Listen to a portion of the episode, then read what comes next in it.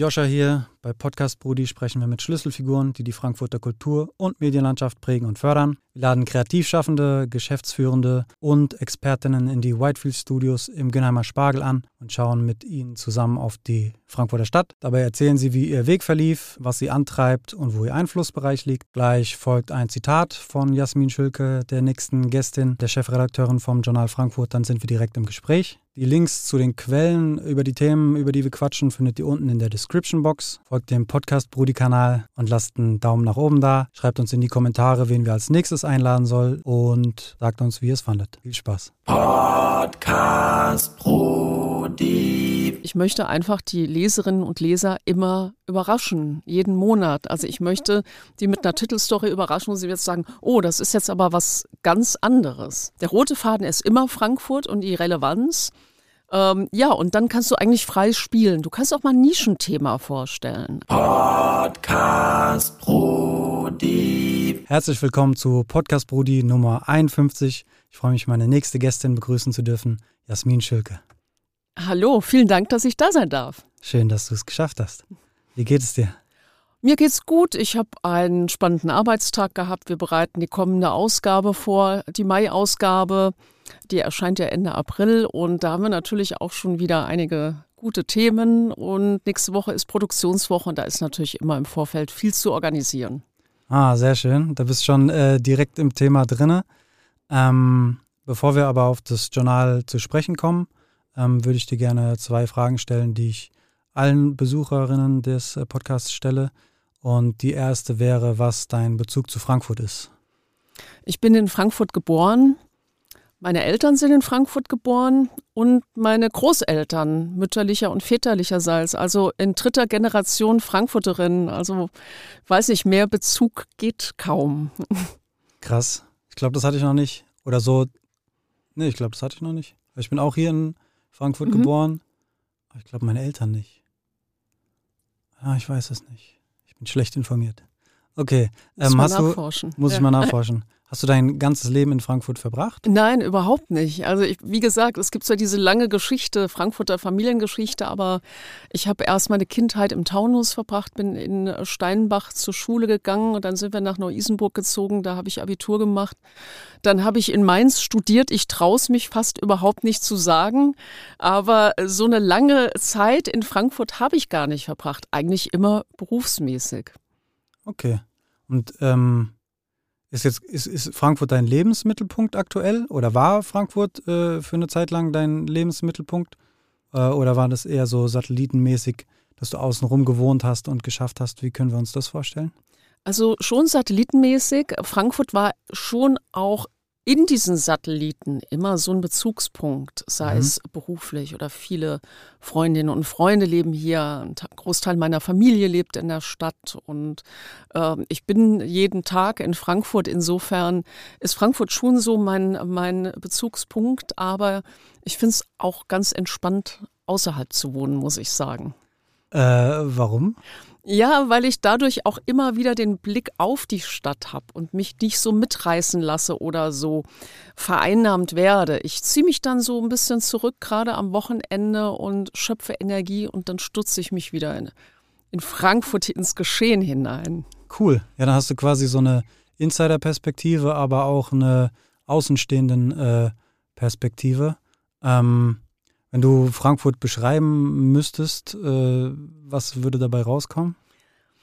Ja, ich würde sagen, Frankfurt ist eine Weltstadt auf kleinem Raum. Also ich bin immer wieder total fasziniert davon, erstens mal, dass unsere Stadtgesellschaft ähm, aus sehr wenigen Menschen besteht, also die man immer wieder irgendwo trifft, also bei bestimmten Anlässen, kulturell, politisch. Es ist ein sehr kleiner Kreis, aber auch die Wege sind ja kurz. Also du kannst in Frankfurt unheimlich schnell von A nach B äh, kommen. Das begeistert mich immer. Du hast diese Mischung aus ja, Lokalpatriotismus, den hast du zwar überall, aber diese Appleboy-Mentalität, aber dann hast du auch wieder diese Bankenszene. Also das ist, ist so ein Gegensatz, der, der begeistert mich eigentlich immer wieder. Und das macht Frankfurt aus für mich. Sehr schön. Wenn du äh, in Mainz hast du studiert, ne? Ja, genau. Äh, wie lässt sich der Mainzer Vibe mit dem Frankfurter Vibe äh, vergleichen? Ja, also ich muss sagen, ich bin da in Mainz nie so warm geworden. Also Mainz ist schon eine schöne Stadt. Auch die Uni ist, ist klasse, der Campus sehr grün. Aber ich muss sagen, ich habe nie in, auch da habe ich nie gewohnt, sondern habe es auch immer wieder genossen, wegzugehen und wieder auf diese Stadt zu gucken. Aber ich muss sagen, immer wenn ich auf der Autobahn in meinem Auto saß und die Skyline gesehen habe von Frankfurt, war ich froh. Ich habe Mainz als immer sehr provinziell empfunden. Ich hoffe, wir haben jetzt nicht so viele Mainzer, die jetzt böse werden. Aber Boah, ja. ich, ich, glaube, den Unterschied, den kann man schon nachvollziehen. Ja. Um, also wenn, wenn ich von Frankfurt rede, dann äh, ziehe ich auch irgendwie einen 50 Quadrat, äh, Kilometer Kreis drumherum. Mhm.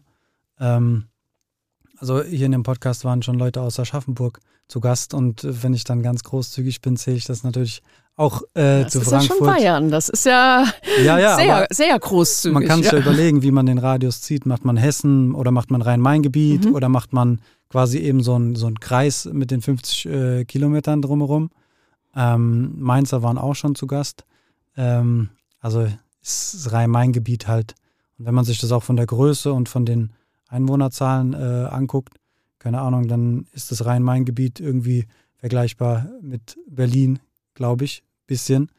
Ähm, aber es ist dann doch schon so sehr unterteilt in die einzelnen Städte. Ja, ich meine, allein wenn du überlegst, Frankfurt und Offenbach, also, also zwei Städte mit einer alten gewachsenen Feindschaft, also die ja auch immer kultiviert wird, ja, die so zusammenzunehmen, ist schon immer äh, sehr riskant. Aber ja, ich meine, der, die Tendenz geht ja dazu, auch dass viele Städte sich im Verbund oder in Kulturregionen zum Beispiel äh, zusammentun, um einfach gemeinsam mehr Projekte anzustoßen oder auch ihre Finanzkraft zu bündeln oder zu kooperieren. Ich finde das ja auch sehr vernünftig. Ja, sehr schön. Ähm, dann haben wir den Frankfurt-Bezug geklärt und äh, dann würde ich von dir gerne wissen, was du ähm, unter dem Begriff äh, Hip-Hop-Kultur verstehst. Mhm. Hip-Hop-Kultur, also natürlich, äh, lustigerweise, wir hatten ja eine Titelstory zum Thema Hip-Hop und ich bin auf das Thema aufmerksam geworden, also natürlich schon, schon sehr früh durch, ähm, auch durch Hassan Anuri, den ich aus Neu-Isenburg kenne. Wir sind zusammen zur Schule gegangen und ich habe dann mitbekommen, dass er ähm, ja als Musiker dann auch Karriere gemacht hat und so kam ich sehr früh auch in Kontakt mit Hip-Hop. Und ähm, ja, habe einfach auch gemerkt, dass Frankfurt da ein Kraftzentrum ist durch diese ganzen, äh, ganzen Protagonisten. Also, dass Frankfurt für Hip-Hop sehr wichtig ist. Und ja, ich bin jetzt keine Expertin. Ich finde es aber klasse, dass wir so viel Potenzial auch in der Stadt haben an tollen Musikern, auch die Hip-Hop weiterentwickeln und dann kommen neue Einflüsse dazu. Und äh, das sind ja auch wirklich, sagen wir mal, wie Assad oder D-Flame, auch große, große Musiker drunter, die Hip-Hop sehr stark weiterentwickelt haben. Also das verbinde ich natürlich mit Hip-Hop. Ähm, hast du oder hörst du gerne Musik und wenn ja, was für Musik hörst du gerne? Also ich höre sehr gern Musik. Musik ist total wichtig für mich und das ist tatsächlich stimmungsabhängig.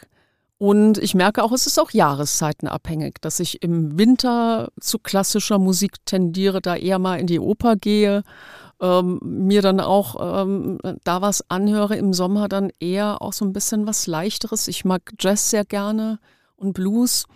Ich äh, selbst spiele Saxophon. Äh, in letzter Zeit habe ich leider sehr wenig Zeit zum Üben, aber ich hoffe, das kommt wieder. Insofern, ja, Musik ist für mich ähm, ja schon ein Lebenselixier. Also das beeinflusst ganz stark meine Stimmung. Ein ein Lied kann mich äh, in die eine oder in die andere Richtung irgendwie bringen, entweder traurig machen oder glücklich machen. Mhm. Insofern ist Musik sehr wichtig für mich. Sehr cool. Ähm, also du bist unter anderem auch äh, Kuratorin, ähm, mhm. Kunsthistorikerin. Genau. Ähm, viele der Beiträge, die du schreibst oder Themen, mit denen du be dich beschäftigst, äh, haben mit dem äh, Feld zu tun. Und wenn man so nach einer klassischen äh, Hip-Hop-Definition geht, dann ist äh, Graffiti ähm, auch ein Teil davon. Mhm. Ähm, hast du irgendeinen Bezug äh, während deiner äh, Kunstkarriere, äh, sage ich mal, ähm, mit äh, Graffiti schon mal gehabt?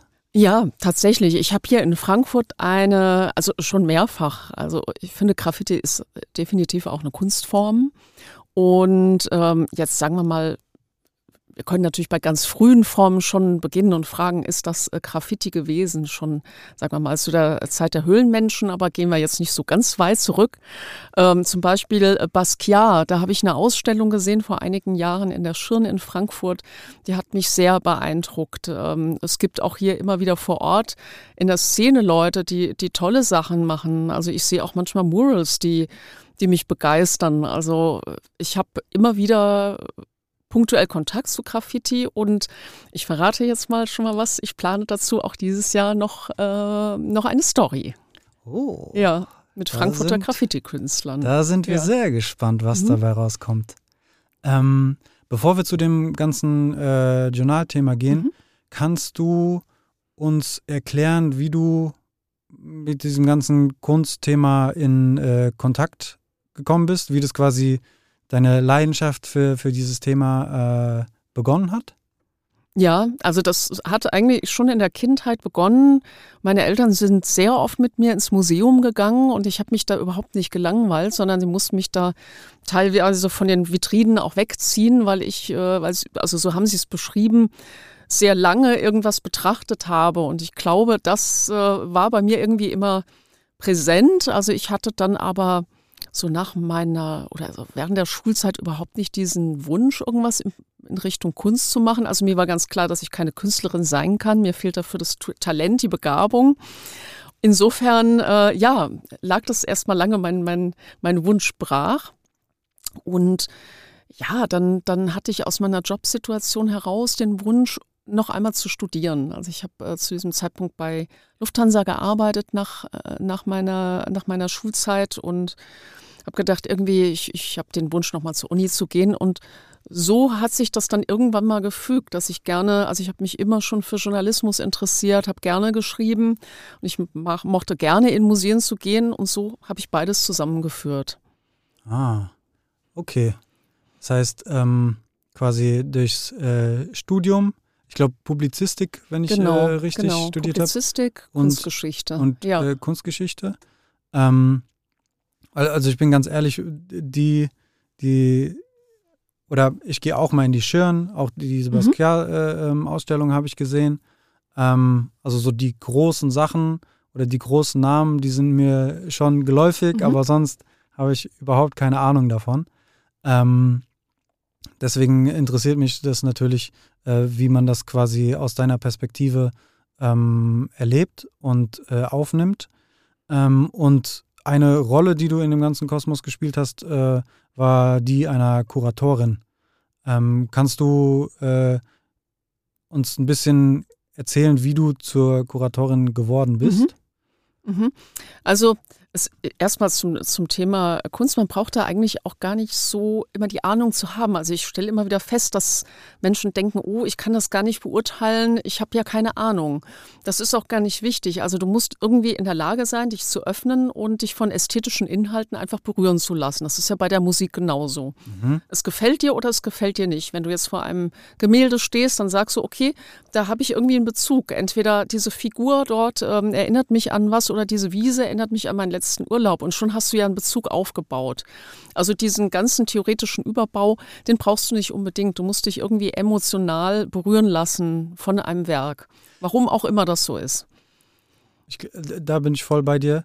Ich glaube, wenn ich sage, ich habe davon keine Ahnung, meist, meint, dass ich das nicht einordnen kann. Mhm. Also ich habe kein Gespür für die Welt. Okay, ich mal, ja, was ist Mittelalter, Akteure. was ist Renaissance oder Barock? Das habe ich auch noch in der Schule gelernt, aber äh, ich könnte jetzt zum Beispiel nicht sagen, was, was so aktuell äh, der heiße Scheiß ist oder ähm, wie, so ein, wie so eine Vogelperspektive einnehmen und ähm, das daraus betrachten.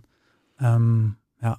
Aber das ist auch nicht immer so wichtig, weil äh, klar, es gibt ja auch Rankings, die sagen, das sind die einflussreichsten Künstler jetzt der, der Jetztzeit. Und dann, dann sind da immer ähnliche Namen. Da ist mal Gerhard Richter dabei und andere.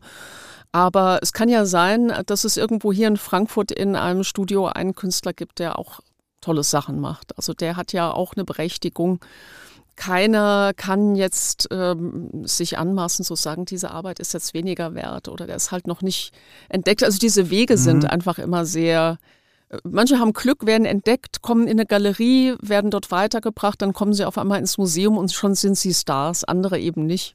Also diese Wege sind immer sehr, sehr schwierig zu beschreiben, wie ein Künstler zu einem einflussreichen Künstler wird.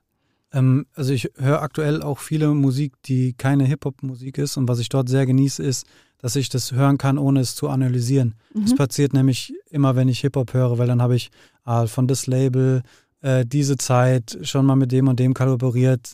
Die Effekte werden verwendet. Das ist das Subgenre. Also ich kann das sehr, sehr äh, selten einfach nur genießen. Äh, und das ist quasi so ähm, das, was es mitbringt, wenn man so tief drin ist. Ähm, geht dir das, wenn du dann äh, als Kuratorin äh, unterwegs bist, auch so oder? Ähm das geht mir auch so. Also ich kann, kann natürlich bestimmte Dinge auch nicht abschalten. Also ich sehe dann Details in Bildern und fange an zu vergleichen oder Bezüge zu bilden oder Parallelen zu suchen. Da, ich glaube, dass, äh, wenn man so drinsteckt in der Materie, also wie du jetzt bei Hip-Hop oder ich der Kunst, dann wird man das irgendwie nie, je mehr du weißt, desto mehr siehst du natürlich auch oder je mehr du kennst, desto mehr Vergleiche ziehst du.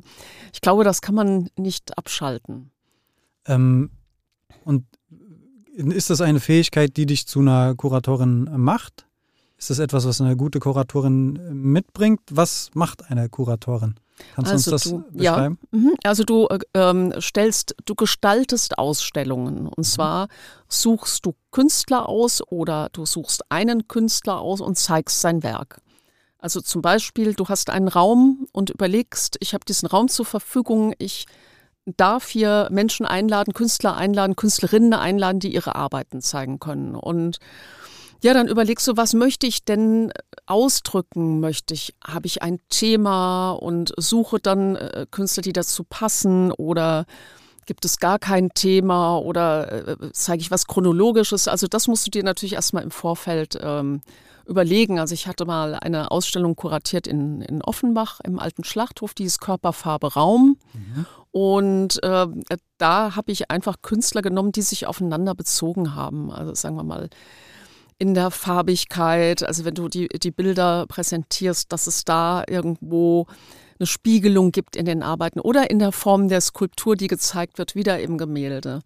Und das ist natürlich dann sehr schön für die Betrachter, die kommen und dann auch einen roten Faden erkennen und sagen, ah, okay, das soll hier gezeigt werden. Also es gibt ja auch Ausstellungen, keine Ahnung, wenn du hier in der, in der Schirn im Städel bist, hervorragende Ausstellungen, wo du merkst, okay, ich gehe jetzt durch, ich habe einen guten Eindruck von dem Werk der Künstlerin oder des Künstlers gewonnen, aber ja, das ist erstmal dein Ermessen, was willst du rüberbringen? Willst du eine Person in ihrem Ganzen vorstellen oder willst du nur eine Werkphase vorstellen? Also da gibt es unheimlich viele Herangehensweisen. Äh, ich habe mir so unterschiedliche Locations rausgeschrieben in der Recherche, in der du schon mal, in denen du schon mhm. mal ausgestellt hast. Da war unter anderem auch das Hilton dabei oder mhm. ähm, das äh, Badehaus in Bad Soden. Ja. Ähm, Gibt es da ähm, oder kannst du uns schreiben, wo der Unterschied beschreiben, wo der unterschiedliche Reiz dieser unterschiedlichen Locations liegt? Also es geht, es geht immer erstmal darum, ein, die Kunst, also jeder Raum ist ja anders. Das Hilton ist jetzt komplett anders, hat eine andere Funktion als das Badehaus Bad Soden. Das ist eine andere Akustik. Völlig andere hoch, Akustik, ganz anders. Von der Architektur, von der Gestaltung, modern, von der Anmutung, ja. modern und alt. Also wenn du reinkommst, dann merkst du ja einfach, wie so ein Gebäude. Ist das ein Altbau? Wie wirkt mhm. das auf mhm. dich? Wie riecht dieses Gebäude? Und dann ist einfach die Herausforderung, mit diesem Ort zu arbeiten. Also das Hilton ist ja nicht als Ausstellungsraum konzipiert, sondern als Hotel. Da sollen Menschen übernachten mhm. oder essen oder an die mhm. Bar gehen. Und dann diesen Ort zu einem Ort zu machen, ähm, wo Menschen auch Kunst betrachten können, wo Kunst auch wirken kann, wo Künstler gestalten. Das ist eine total tolle Herausforderung, die ich sehr liebe. Also herumzugehen, zu gucken, wo sind hier Plätze, wo Kunst sein kann, wo laufen Menschen, wo können die stehen bleiben und irgendwie auf eine Arbeit aufmerksam werden. Das, das ist einfach toll. Also besonders an Orten, an denen Kunst eigentlich nicht so erwartet wird, ist das sehr, sehr spannend. Also das ist sehr viel Analytisches äh, auch, ne? Also gucken, wo eignet genau. sich am, am besten und ähm, ich nehme an, dass dann quasi der Ort auch irgendwie die Auswahl der Kunstwerke ähm, mit beeinflusst, oder? Also, keine Ahnung, wenn ich ein äh, fettes, basslastiges Lied in der Kirche mhm. laufen lasse, wird das nicht so geil wirken wie in einem Auto zum Beispiel. Und ähnlich kann ich mir das vorstellen bei, äh, bei Gemälden. Es gibt vielleicht Gemälde, die brauchen ganz, ganz viel Platz drumherum und gar nicht laut und äh, lalilu. Und dann gibt es wieder andere, ähm, die lassen sich auch in kleinen Ecken irgendwie äh, platzieren und können dort ihre Wirkung entfalten. Also das ist ein total guter Vergleich. Also gerade jetzt sagen wir mal mit diesem basslastigen Lied in der Kirche. Ähm, gerade auch im Hilton mit seinem mit seiner Lobby, die äh, ja, glaube ich, 15 Meter hoch ist. Mhm. Wenn du da jetzt ein 30 Zentimeter Bild irgendwie an die Wand hängst, mhm.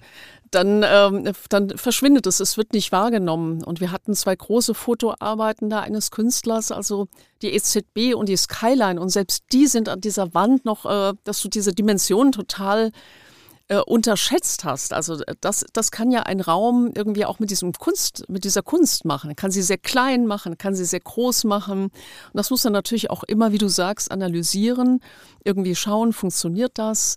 Ähm, ist hier überhaupt der Ort? Können sich Menschen hier auch auf die Kunst einlassen? Mhm. Oder sie einfach mal so ein bisschen zu unterbrechen in ihrem Tagesgeschäft. Und ja, auf einmal ist da ein Kunstwerk. Und was, was machen sie damit?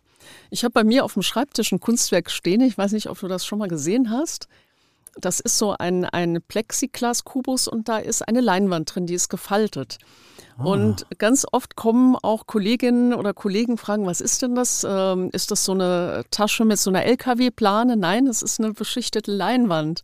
Also auch da wird Kunst ja jetzt nicht so erwartet, aber du merkst, dass dann schon irgendwie so eine Anziehungskraft entsteht und die Leute wissen wollen, was, was ist das, was passiert da. Ah, ein Hingucker. Mhm. Wenn es quasi die Aufmerksamkeit gewonnen hat, dann ist auch schon viel erreicht, glaube ich. Ja, genau. Also in dem Moment, wo du diese Schwelle schon überwunden hast, jemand sich für etwas interessiert oder mhm. fragt, was ist das? Wie wurde das hergestellt? Warum ist das so? Warum ist es das jetzt drin? Warum wird es nicht aufgehängt? Da ist ja schon der Prozess in Gang gesetzt. Also, Neugierde ja, entfacht. Genau, genau. Sehr cool.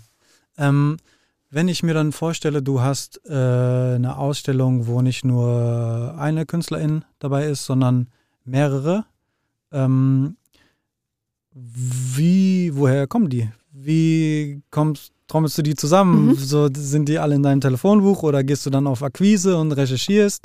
Weil angenommen, es hat ein, ein Thema wie äh, dieses, ähm, was hast du gesagt, Körperfarbenraum. Körperfarben mhm. Genau, dieses Thema. Mhm ähm, dann stelle ich mir das schwer vor, das irgendwie so auf äh, ins Blaue rein zu googeln. Also wie, wie, wie, wie kommt das zusammen? Wie kommst du an die Leute? Woher kennst du die? Woher kennst du die Kunstwerke? Wie können wir uns das vorstellen? Also im Laufe der Zeit ähm, habe ich natürlich Kontakte auch aufgebaut zu Künstlerinnen, zu Künstlern, die mir aufgefallen sind, äh, deren Arbeit mich begeistert haben. Und dann, wenn es soweit ist dann rufe ich die tatsächlich an. Die sind in meinem Telefonbuch und sage, ich plane eine Ausstellung zu diesem Thema und ich finde, du passt da sehr gut dazu. Möchtest du, möchtest du daran teilnehmen? Also so mhm. funktioniert das wirklich. Also es ist so ein, ein gesammeltes Wissen. Ich gehe auf viele Ausstellungen und ähm, schaue mir viele Dinge an, schaue mir viele Arbeiten an und sammle da einfach viele Infos. Und wenn mich jemand interessiert, wenn mir jemand auffällt, dann, dann nehme ich die Infos auch mit. Und vielleicht das muss jetzt, jetzt nicht sofort sein, aber vielleicht irgendwie in ein paar Jahren. Auf einmal passt es an irgendeinem Ort. Ähm, Gibt es dann auch äh, die Möglichkeit, mit anderen KuratorInnen zusammenzuarbeiten? Weil, wenn ich mir das vorstelle, du hast dein Telefonbuch, dann ist es natürlich auch in gewisser Weise limitiert. Und angenommen, du hast dieses äh, Körper, Farbe, Raum Thema und du hast Körper und Farbe, hast du ganz viele Leute in deinem Telefonbuch, aber Raum, ah, schwierig. Wäre das dann ein Weg, dass man sich äh, irgendwie Partner sucht, mit dem man das zusammen machen kann? Oder ist es dann eher etwas, wo man dann alleine losgeht? Nein, nicht unbedingt. Also ich hatte tatsächlich auch bei der Ausstellung auch einen Partner, den Eric de Castro. Und also er hatte Kontakt zum Beispiel zu Markus Lüpertz. Und ähm, an, an Markus Lüpertz ist natürlich auch schwer ranzukommen. Er hat äh, bei Markus Lüpertz studiert, kannte ihn und dadurch hatten wir von ihm viele Skulpturen. Also das sind immer so auch so kleine Netzwerke oder man ruft jemanden an und sagt, hier hast du Lust, du kennst doch den, komm doch rein mit mir. Also das ist ja sehr undogmatisch. Also natürlich gibt es auch viele Eifersüchteleien, aber ich bin eigentlich jemand, die äh, gerne kooperiert, weil ich finde, dass man gemeinsam einfach mehr erreichen kann. Also in jeder Beziehung. Was meinst du mit Eifersüchteleien? Naja, in der Kunstszene ist natürlich, ähm, ist, das, das ist sehr schwierig untereinander. Also wird sehr darauf geachtet, wer arbeitet mit wem zusammen und wieso ist er oder sie jetzt bei dem, warum ist er mit ihr auf der Messe.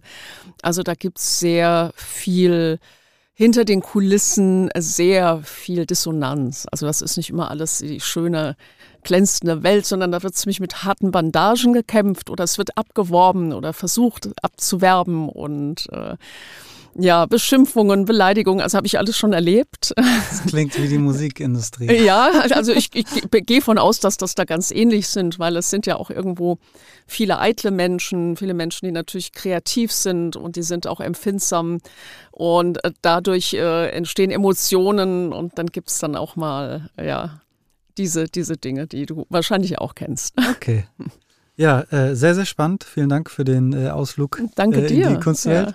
Ja. Ähm, ich würde sagen, es ist ein guter Zeitpunkt, um zum Journal Frankfurt äh, überzugehen.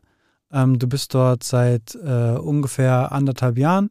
Ich habe mal geschaut, ähm, 18 Hefte äh, sind schon unter deiner Chefredakteurin äh, Schirm Herrschaft rausgekommen. Ähm, und was mich zum Start interessieren würde, ist, äh, wie du quasi dort gelandet bist.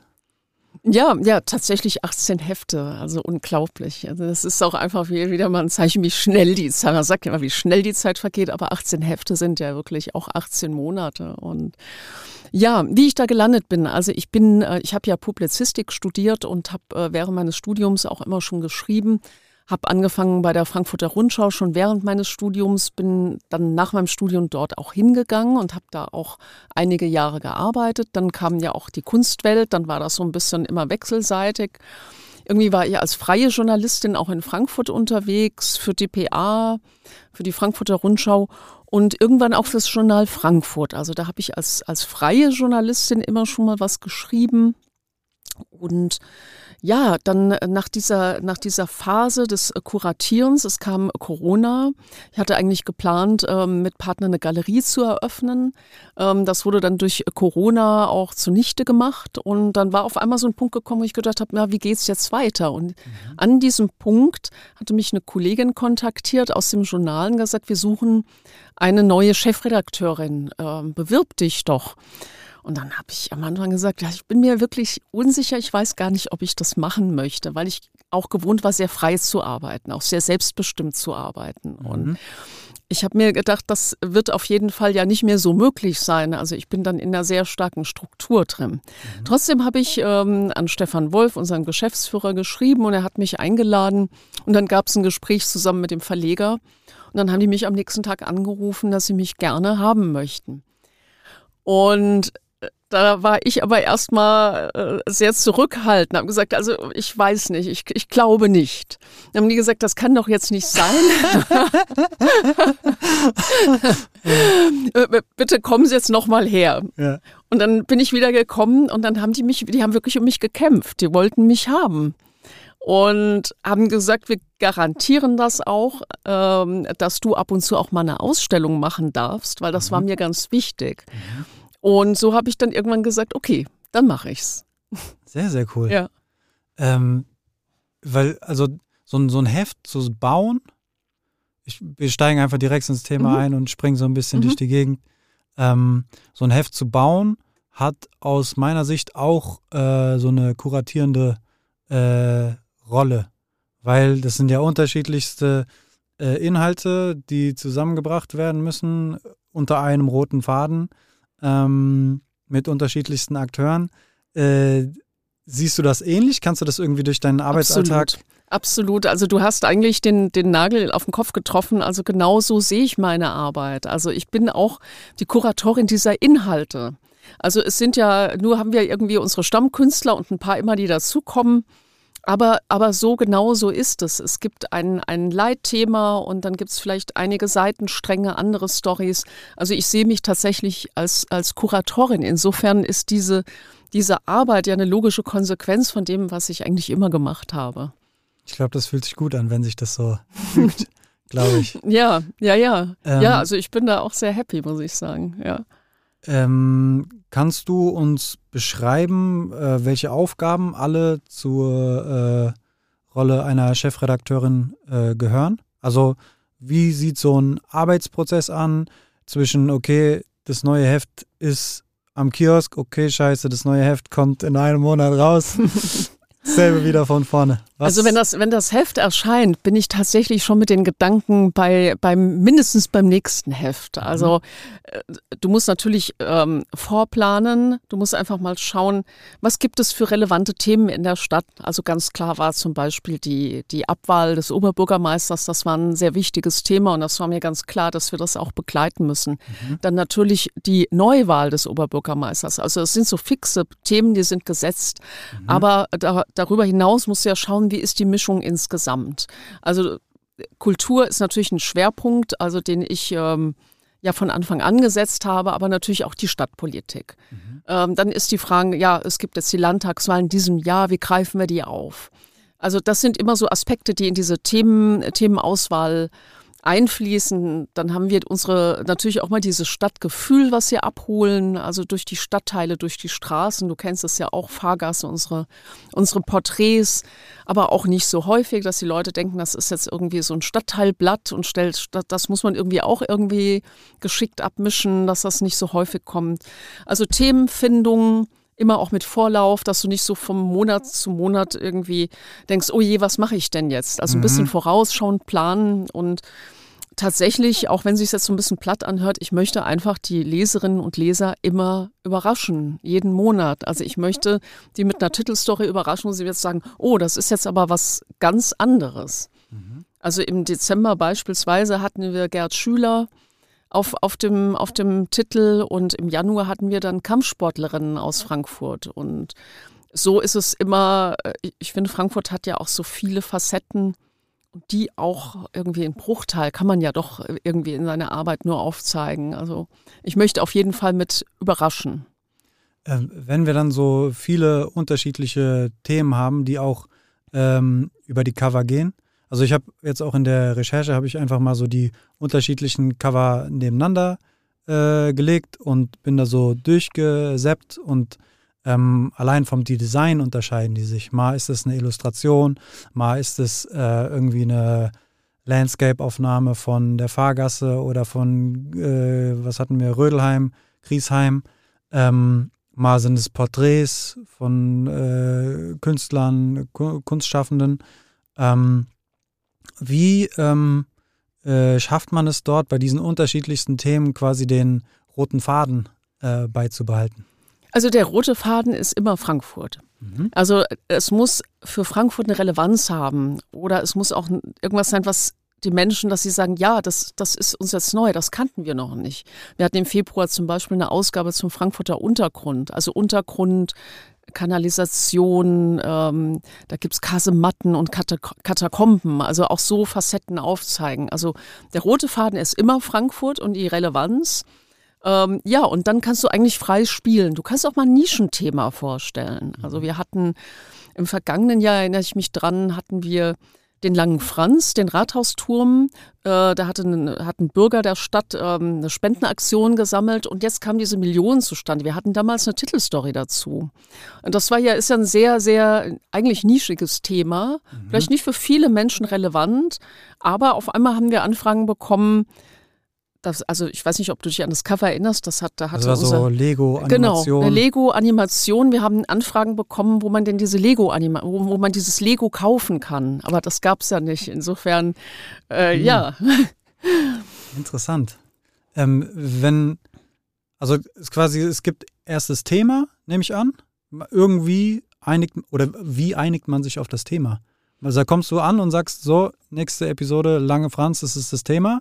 Oder wie kann ich mir diese Themenfindung für das Cover, für das Leitthema. Genau, die, die, die kommen immer von mir. Beziehungsweise, wenn ich auch mal keine Idee habe, aber noch gehen mir die Ideen nicht aus, mhm, also ich habe mhm. noch, noch einiges vor, dann würde ich auch mal mein Team fragen. Sag mal, habt ihr eine Idee? Mir fällt jetzt für Monat X nichts ein. Was ist euch aufgefallen? Was könnten wir mal rausstellen? Und da kommt natürlich dann auch viel Input aus dem Team. Aber ich finde gerade auch so eine, so eine Titelstory sollte auch die Handschrift ähm, der Chefredakteurin tragen. Ähm, natürlich arbeite ich mit meinem Team auch super zusammen. Die ganze, dieses ganze Heft entsteht ja nur durch Teamarbeit, äh, durch äh, Grafikerinnen, Gestalter, alle möglichen anderen Autoren, die für uns schreiben. Aber ähm, ja, diese, diese Titelstory ist eigentlich so mein Baby, muss ich sagen. Ähm, vor kurzem kam jetzt auch wieder eine Fahrradstory äh, raus. Genau, jetzt aktuell, ja, im Und, April. Ja. Äh, ich glaube, daran lässt sich ganz gut erkennen, was du gesagt hast. Weil wenn ich mir deinen Online-Auftritt äh, auf angucke, da ist auch auf jeden Fall sehr eindeutig kommuniziert, dass du äh, begeisterte Fahrradfahrerin. Genau, ja, ja, genau. Also ich bin äh, selbst ja ähm, Rennradfahrerin seit vielen Jahren und Dadurch habe ich natürlich auch als Fahrradfahrerin Blick auch auf die Stadt, äh, auf diese Fahrradkultur. Also das finde, finde ich auch sehr ein wichtiges Thema. Also ich fahre da bei, bei Guilty 76 auch mit. Ähm, wir haben eine ziemlich liebe große Grüße Frauen. Liebe Flo, Florian, hallo. Der 50 da. 50, genau. Und ähm, ja, das ist natürlich auch so ein, ja, das ist so ein wichtiges Thema für mich, aber nicht nur. Also wir hatten ja. jetzt, glaube ich, seit einem Jahr jetzt kein Fahrradthema. Also zum Maiheft, zum 1. Mhm. Mai im vergangenen Jahr hatten wir aufs Rad. Und da, da ging es um Eschborn Frankfurt, das war ein Jubiläum. Und jetzt hatte ich einfach dieses Thema Fahrradpolitik, Auto gegen Fahrrad. Das hat auch im OB-Wahlkampf ja eine, eine, große Rolle gespielt. Das habe ich jetzt einfach nochmal aufgegriffen. Sehr schön. Ähm, also das mit der Relevanz habe ich verstanden. Ähm, und auch mit den unterschiedlichen Dingern, das macht ja voll Sinn. Ähm, Gibt es irgendwelche Faktoren, die den äh, Zeitpunkt äh, beeinflussen? Also wann welches Thema äh, verwendet wird? Ein paar Sachen hast du schon angesprochen, wie diese äh, Oberbürgermeister, äh, Oberbürgermeister mhm. Äh, in Wahlen und Abwahlen, so das ist gesetzt, weil das steht im Kalender. Aber so Themen wie Hip-Hop 3.0, wo D-Flame und äh, mhm. Hassan auf dem äh, Cover waren. Ähm, äh, wie ist da quasi der, der Zeitpunkt beeinflusst, um zu sagen, das ist jetzt das relevante Thema? Also das war ja tatsächlich total lustig, weil ich kam auf dieses Thema, weil ich gesehen habe, beziehungsweise der Hassan hatte mir das Cover gezeigt. Er sagte, guck mal, ich war schon mal, ich war schon mal auf dem Cover vom Journal Frankfurt und zwar vor 30 Jahren. Ah, okay. Und dann habe ich gesagt, zeig mal, wann genau. Und da sehe ich ähm, tatsächlich, das ist 30 Jahre genau her ist. Dann habe ich gesagt, pass mal auf, wir machen genau zu diesem Zeitpunkt, 30 Jahre später, greifen wir dieses Thema nochmal auf und zeigen, was aus euch beiden geworden ist. Weil wir hatten damals den Hassan, also ich war ja noch lange nicht beim, beim Journal, Hassan und die Flame, die beiden waren als jungen Männer, die waren 17. Mhm. 17 und 18, glaube ich, waren die auf, auf dem Cover.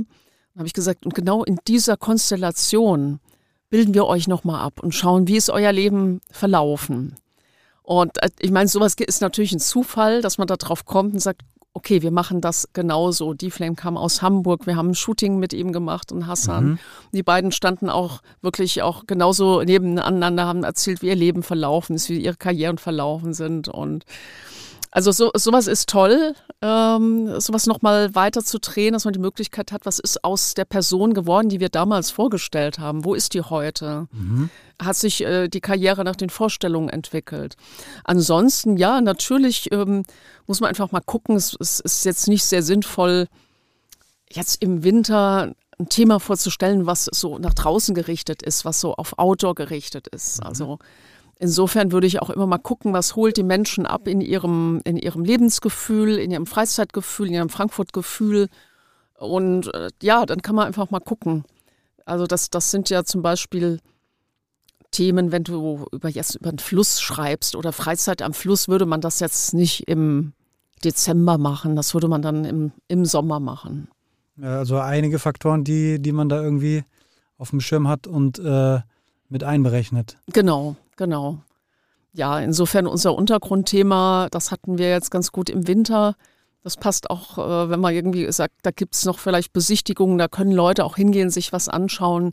Ist sowas natürlich besser irgendwie zur kühleren Jahreszeit zu machen, als wenn alle im Freibad sind. Dann kommt da vielleicht keiner hin. Mhm.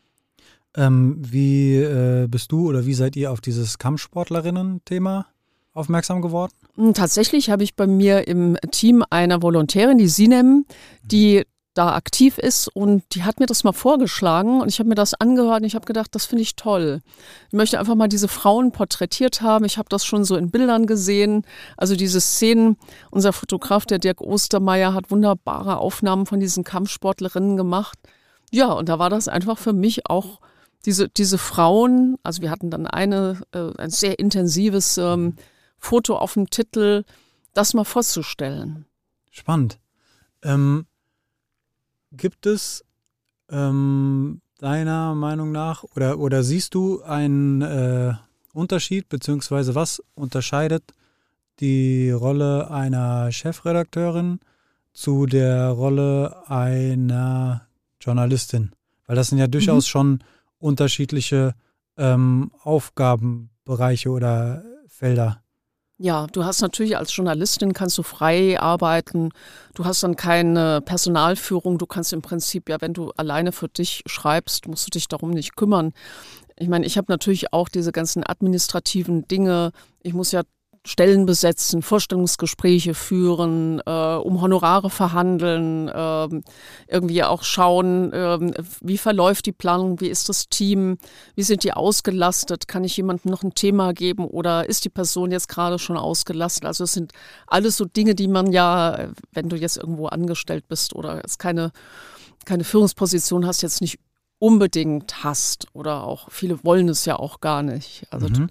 Du, musst ja auch jetzt, keine Ahnung, vielleicht auch mal Streitigkeiten schlichten oder zwischen Autoren vermitteln oder zwischen dem Autor und der Grafikerin vermitteln und ja, immer schauen. Also es ist eigentlich wie ein Orchester. Ja, es ist wie beim Kuratieren, wir hatten das ja, ja schon. Auch in der Kunst ist es ja so, da kommt die Künstlerin X oder die, der Künstler Y und sagt, ich möchte aber an die Wand, nein, ich aber auch.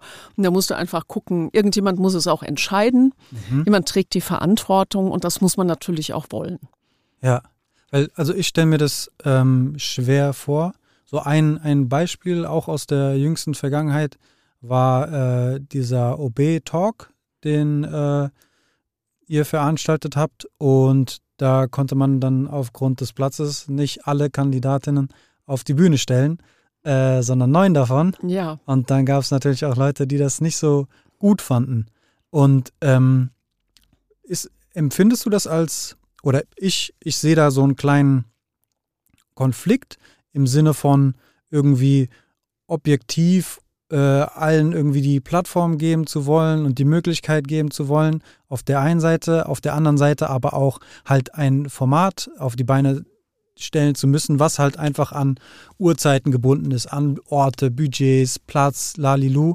Ähm, Spürst du das oder beschäftigt dich das? Oder? Ja, total. Also da habe ich mir im Vorfeld, also auch wir in der Vorbereitung uns da wirklich ähm, viele Gedanken gemacht, weil unser Anspruch am Anfang ja war, noch im Dezember, wir stellen alle vor. Mhm. Wir wollen äh, den Wählerinnen und Wählern zeigen, wer, wer bewirbt sich um dieses Amt.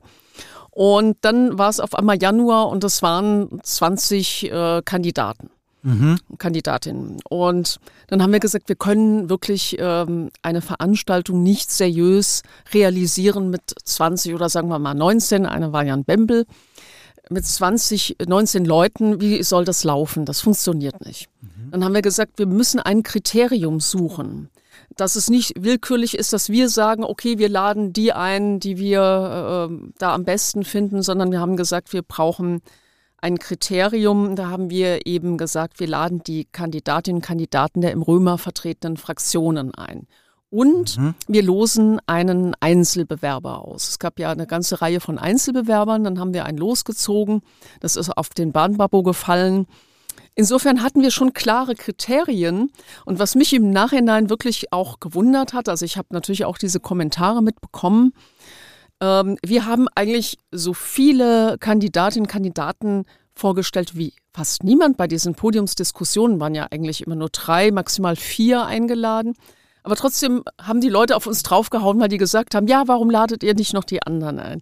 Das fand ich ein bisschen ungerecht. Wir haben uns ja bemüht, auch mhm. ähm, dass die Menschen sich ein Bild machen können. Also das war ja unsere Intention, zu sagen, okay, das Amt ist zu besetzen, wer ist am geeignetesten?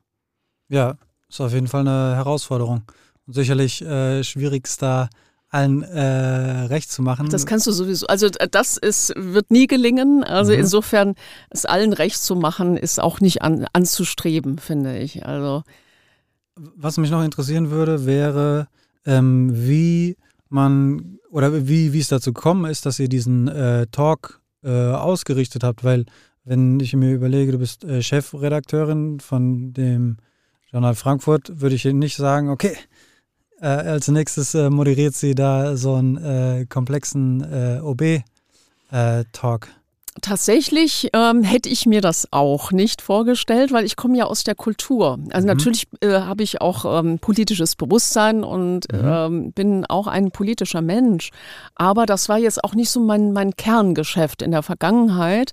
Aber das war so ein starkes Frankfurter Thema. Also allein schon die Abwahl des mhm. Oberbürgermeisters. Und ich gedacht habe, das, das muss ich einfach ähm, als Stadtmagazin, müssen wir das sehr stark begleiten. Also das ist ein Thema, das ist für die diese ganze Stadt oder auch für die Zukunft immens wichtig, wie das weitergeht, wie diese Position besetzt wird. Und deshalb war mir das ganz klar, ich möchte einfach ähm, dort ganz tief auch einsteigen. Und insofern, also man muss ja eigentlich nur die Fragen, ich sehe mich ja als Anwältin der, der Leserinnen und Leser oder der Bürger. Insofern, ähm, es gibt für mich ein journalistisches Vorbild, das ist der Werner Sonne, mhm. der immer in seinen Interviews ganz klar die Politiker durch seine Fragen, das war jetzt kein Politikwissenschaftler, aber der hat gesagt, ähm, antworten Sie mir hier im Sinne unserer Zuschauer. Mhm. Und so, ich bin ja so ein, eine Vermittlerin. Ich sehe mich da auch sehr stark als Vermittlerin. Ähm, und möchte eigentlich äh, dann zu diesem Punkt kommen, dass die Leute sagen, ja, ich habe mir jetzt dadurch irgendwie, es ist mir klarer oder ich konnte mir meine Meinung ein bisschen stärker bilden. Ja. Ja, es macht das Thema auf jeden Fall zugänglich oder zugänglicher mhm. vielleicht. Und ähm, ich hatte nicht den Eindruck, dass es äh, ähnliche Veranstaltungen schon mal in der Vergangenheit gab. Kann auch daran liegen, dass ich dann noch nicht so sensibilisiert dafür war. Aber ähm, das war schon schön, da irgendwie die Kandidatinnen nochmal auf ähm, einer anderen Ebene äh, irgendwie kennenzulernen. Und äh, sicherlich auch eine Veranstaltung, die einen vor einige Herausforderungen äh, stellt.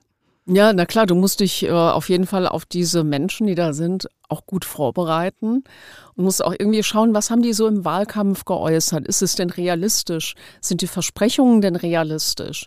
Oder können die das denn eigentlich im Alltag selbst entscheiden oder ist es eigentlich dann die Stadtverordnetenversammlung, die das in letzter Konsequenz entscheidet? Das sind ja alles mhm. so Dinge, also es, es, gibt ja immer viele Versprechen, ja, wenn ich drankomme, ich kümmere mich da und dort drum. Das ist ja doch dann wenn wir sehen in der Praxis anders, weil diese, diese Politiker, Politikerinnen sind ja sehr stark auch gebunden an ihre Parlamente. Insofern muss man erstmal das beachten und dann irgendwie auch versuchen, diese, diese Worthülsen, diese Versprechen auch ein bisschen aufzubrechen und zu gucken, kann man dahinter gehen? Gelingt es in der Kürze der Zeit äh, von so einer Veranstaltung? Wie kann man die auch so ein bisschen aus der Reserve locken, mhm. dass die sich so ein bisschen auch auf dem Terrain befinden, was sie jetzt nicht schon vorher fünfmal in Interviews geäußert haben. Und das ist natürlich, wenn das gelingt, ähm, ist das großartig. Ja. Kannst du dir vorstellen, sowas weiterzumachen? So ähm, Veranstaltungen in, in dieser Art? Auf jeden Fall. Also mir hat das, mir hat es sehr viel Spaß gemacht, weil ich auch gemerkt habe, irgendwie so diese Interaktion, die Zuschauer waren sehr präsent, die waren sehr interessiert und auch für die Kandidaten, die fanden es auch ein gutes Format, weil die haben gesagt, das war was ganz anderes als diese ganzen anderen Talks im Vorfeld. Also ich weiß nicht, ob das in anderen Städten genauso ist oder anders ist, aber für mich wirkt es so, als äh, wäre dort wären da sehr viele Akteure und sehr viele Bereiche, auch unterschiedlichster Art und Weise quasi auf einem Fleck gewesen. Seien es jetzt politische Akteure, seien es jetzt äh, Leute aus der Medienlandschaft, aus der Kulturlandschaft, aus der Wirtschaft, was auch immer. Genau. Also äh, so geballt äh, an einem Ort und sehr, sehr nah aneinander und vielleicht auch nicht besonders äh, trennscharf. Genau. Also wir hatten, wie du es äh, gerade schon geschildert hast, also Leute aus allen Bereichen da und, und das ist natürlich auch immer toll, weil hinterher gibt es ja dann auch Gespräche und die Leute tauschen sich aus und das ist es ja auch, was ich erreichen möchte. Einfach einen Diskurs schaffen, eine Plattform schaffen, wo Diskurs auch stattfindet, sei es jetzt über das Heft, sei es über Veranstaltungen online, Social Media. Also wenn mir das gelingt, dass Menschen irgendwie miteinander sprechen, diskutieren, sich nicht in irgendwelchen Echoräumen anschreien, sondern für die Stadt gemeinsam irgendwas erreichen wollen, dann ist es eigentlich das, was ich erreichen will. Ja, cool. Also ich denke, da, dadurch wandelt sich die Rolle auch ein bisschen. Weil wenn man das äh, Heft äh, als Medium, als Nachrichtenmedium äh, betrachtet, was berichtet über das Stadtgeschehen, ist es ja mehr eine beobachtende Rolle und vielleicht eine einordnende Rolle. Ähm, aber ich finde, es geht noch weiter. Weil dadurch, dass man Themen aussucht, äh, dadurch, dass man solche Veranstaltungen macht, ist man ja auch Mitgestalter und sorgt dafür, wie die ähm, Personen die Stadt äh, auch wahrnehmen, was ich äh, als eine große äh, Verantwortung auch äh, empfinde, weil man eben äh, einen Einfluss darauf hat, wie die Leute die Stadt sehen, durch welche Augen, welche Themen sie äh, auf dem Schirm haben. Ähm, ist es etwas, was ähm, oder wie trägst du das, wenn ich das so, so fragen darf? Oder vielleicht nimmst du es auch komplett anders wahr und nein, das schüttelst ist, es so ist aus auf jeden, Nein, nein, nein, nein. Es ist schon so, einfach zu gucken, dass du auch, ja, so diese Stadt auch abbildest, was aber sehr schwierig ist. Also du hast ja so un viele unterschiedliche Bereiche, ähm, die alle auch jetzt berücksichtigenswert sind. Also du hast ja Problempunkte, die du ansprechen müsstest. Und manchmal denke ich mir, meine Güte, ich könnte irgendwie 500 Seiten füllen, es gibt so viel, aber ich habe halt irgendwie jetzt diese Seiten und könnte aber das noch machen und das noch machen. Also das ist jeden Monat wirklich so, dieser Punkt, dass du sagst, das Bahnhofsviertel ist natürlich ein Dauerthema, aber das können wir natürlich auch nicht so oft machen, weil sonst sagen die Leser, wir können es auch nicht mehr sehen oder hören. Mhm. Aber natürlich muss man das auch so ein bisschen begleiten, was passiert da. Und da hilft uns natürlich auch online, dass wir bestimmte Themen, die im Heft stattfinden, dann da auch immer wieder neu aufgreifen, durch Interviews, auch durch, durch weitere Dinge, durch Veranstaltungen. Ja, also du hast die Website schon angesprochen. Also neben dem Heft gibt es ja nicht Mhm. nur einen Kommunikationskanal, Genau, sondern äh, es gibt noch die Website. genau. Journal-frankfurt.de, unsere Website, den täglichen Newsletter Mhm. natürlich, ja. Ist auch ein ganz wichtiges Produkt, der jeden Tag, also unter der Woche, am Wochenende nicht, aber unter der Woche an 50.000 Abonnenten verschickt wird. Mit ähm, einer, einer Mischung aus relevanten Themen, Stadtkultur, Stadtpolitik, ähm, alles Mögliche. Ja. Also lohnt sich sehr, immer da mal reinzugucken. Ähm, hast du mit den äh, Online-Themen auch zu tun oder ist es äh, primär auf Print?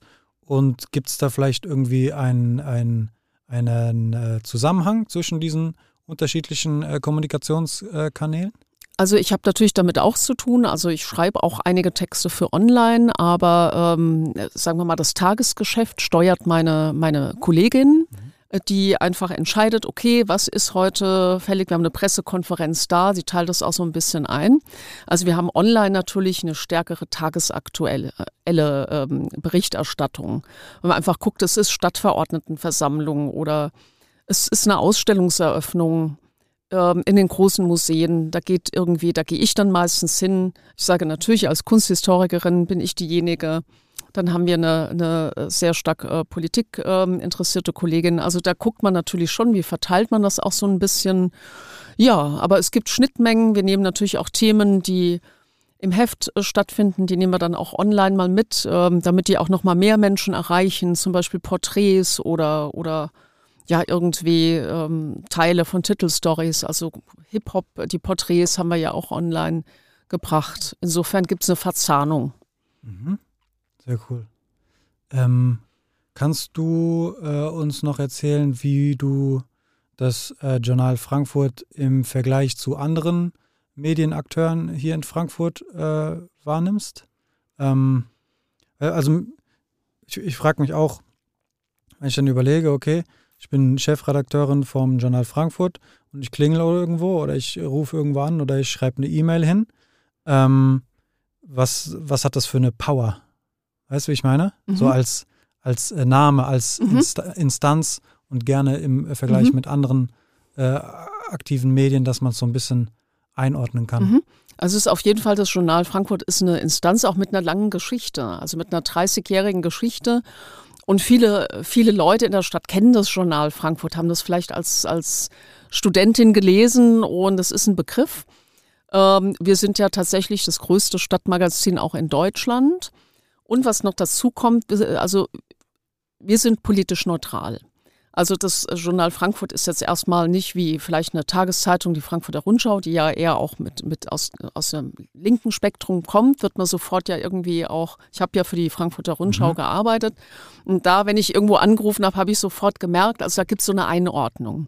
Das ist beim Journal nicht. Also ich sage immer, wir sind die Schweiz, mhm. wir sind neutral. Dadurch ist eine, eine große Offenheit. Also auch mal so ein Vertrauensvorschuss, das ist gut. Also äh, gegenüber den anderen Medien können wir natürlich sehr viel stärker diese Stadtkultur auch abbilden. Also was bei der, bei der Frankfurter Rundschau jetzt teilweise durch Umstrukturierung oder durch, äh, durch Wechsel in Verlagsgruppen jetzt auch nicht mehr so stark stattfindet, können wir natürlich sehr, sehr stark ausbreiten.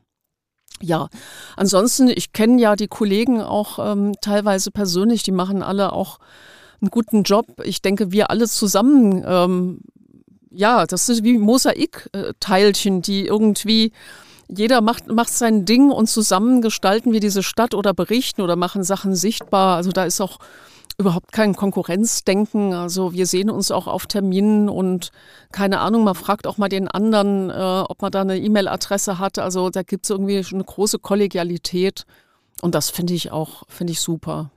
Sehr schön, anders als in der Kunst. Äh, ja, Welt. es gibt natürlich auch, überall gibt es ja Hauen, Stechen, aber, aber jetzt so als Frankfurter Medien sind wir irgendwie, ja, alle haben ihre Berechtigung und, und machen ihre Sache, also wirklich, was ich beobachte, auch professionell. Sehr, sehr schön. Ähm, mit dem Blick auf die Uhr äh, sind wir fast durch mit der Stunde.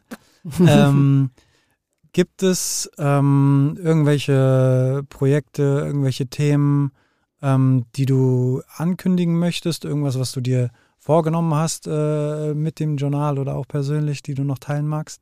Ja, es gibt äh, natürlich, ich habe auch immer noch den Traum, einen Journal-Podcast ins Leben zu rufen. Ich meine, vielleicht kannst du mir da ein paar Tipps geben. Ähm, Stimmt.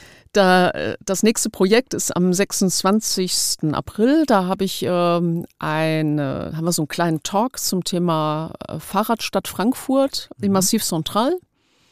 Und ja, ansonsten weitere Veranstaltungen, wo die Leute einfach auch das Journal oder die Protagonisten erleben können. Also nicht immer so groß wie bei der OB-Wahl, aber auch kleinere Bereiche, wo Menschen eingeladen sind, die im Heft vorkommen und mit denen man dann einfach sprechen kann. Also einfach diese, diese Dinge zu zeigen, Diskursräume zu schaffen, das möchte ich weiterhin machen. Sehr schön. Cool, dann äh, freuen wir uns darauf. Ähm, wir sind durch. Äh, falls du noch irgendwelche letzten äh, Worte letzten, hast. Meine letzten, nein. Ne. oder Grüße. noch viele, viele, ja. ja ich, ich danke dir auf jeden Fall. Also für deine, für deine guten Fragen. Und ja, ich bin, muss sagen, bin beeindruckt, dass du das mit diesem Kuratieren, ähm, diesen, diese Parallele gesehen hast. Also das, glaube ich, äh, haben noch nicht so viele gesehen. Dankeschön. Äh, vielen, vielen Dank, dass du da warst. War ein spannendes Gespräch. Ähm, liebe Leute, das war Podcast Brudi Nummer 51. Das war Jasmin Schülke. Mein Name ist Joscha. Wir sind draußen. Ciao. Podcast Brudi. Podcast Brudi. Brudi, Brudi.